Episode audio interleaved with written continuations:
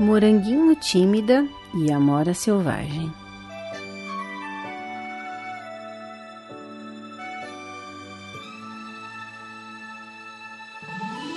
Moranguinho Tímida não começou a vida como uma moranguinho tímida. A timidez veio depois, quando ela começou a crescer e mudar de fruta silvestre verde pequena para uma fruta silvestre branca de tamanho médio. Foi então que ela notou que todos os outros morangos do canteiro não eram como ela. Eles estavam vagarosamente se transformando num lindo rosa ou vermelho. Deve haver algo de errado comigo, ela pensou. Assim ela decidiu que se esconderia entre as folhas verdes dos morangos. Moranguinho tímida não queria que ninguém a visse. Quanto mais ela ficava escondida, mais vermelhos todos os outros morangos ficavam e mais branca ela parecia ficar. Finalmente veio o dia da colheita de morangos na primavera. O fazendeiro Brown caminhava para cima e para baixo nos vãos entre os canteiros, pegando os morangos vermelhos maduros. Logo, o cesto estava cheio, transbordando e os canteiros vazios, exceto pela moranguinho tímida. Ela ainda estava escondida entre as folhas verdes dos morangos. Ela era muito tímida para pôr a sua cabecinha para fora. De seu esconderijo, ela observou o fazendeiro Brown carregar a cesta para o barracão, deixando-a sozinha no canteiro de morangos. Mas não por muito tempo.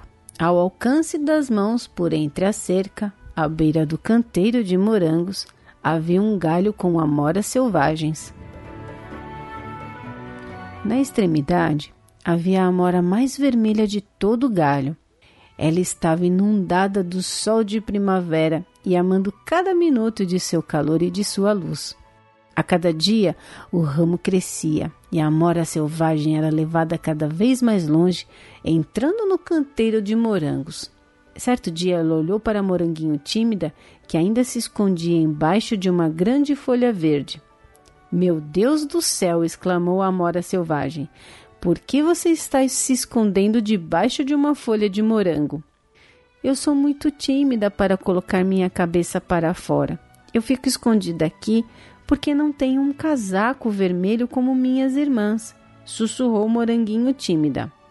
Mas, disse a Mora selvagem, você não sabe que precisamos da ajuda dos raios de sol para amadurecer em morango vermelho? E no momento seguinte, como um vento para ajudá-la, ela retirou as folhas da pequena fruta branca e deixou-a sentada à luz do sol. Depois de alguns dias no calor e na luz do sol de primavera, Moranguinho tímida tinha perdido seu manto branco e se tornado um morango vermelho maduro. Ela logo transformou-se em um vermelho lindo, como a mora selvagem, embora ela usasse uma cor mais chocante de vermelho. Entretanto, antes que tivessem tempo para discutir, o fazendeiro Brown retornou ao jardim para procurar uma luva de jardinagem. E ele viu duas frutinhas vermelhas esperando na luz do sol e pegou ambas.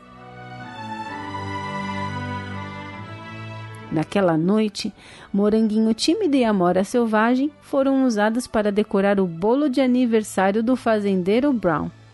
Todos na festa concordaram que elas eram as mais bonitas frutinhas vermelhas que eles já tinham visto.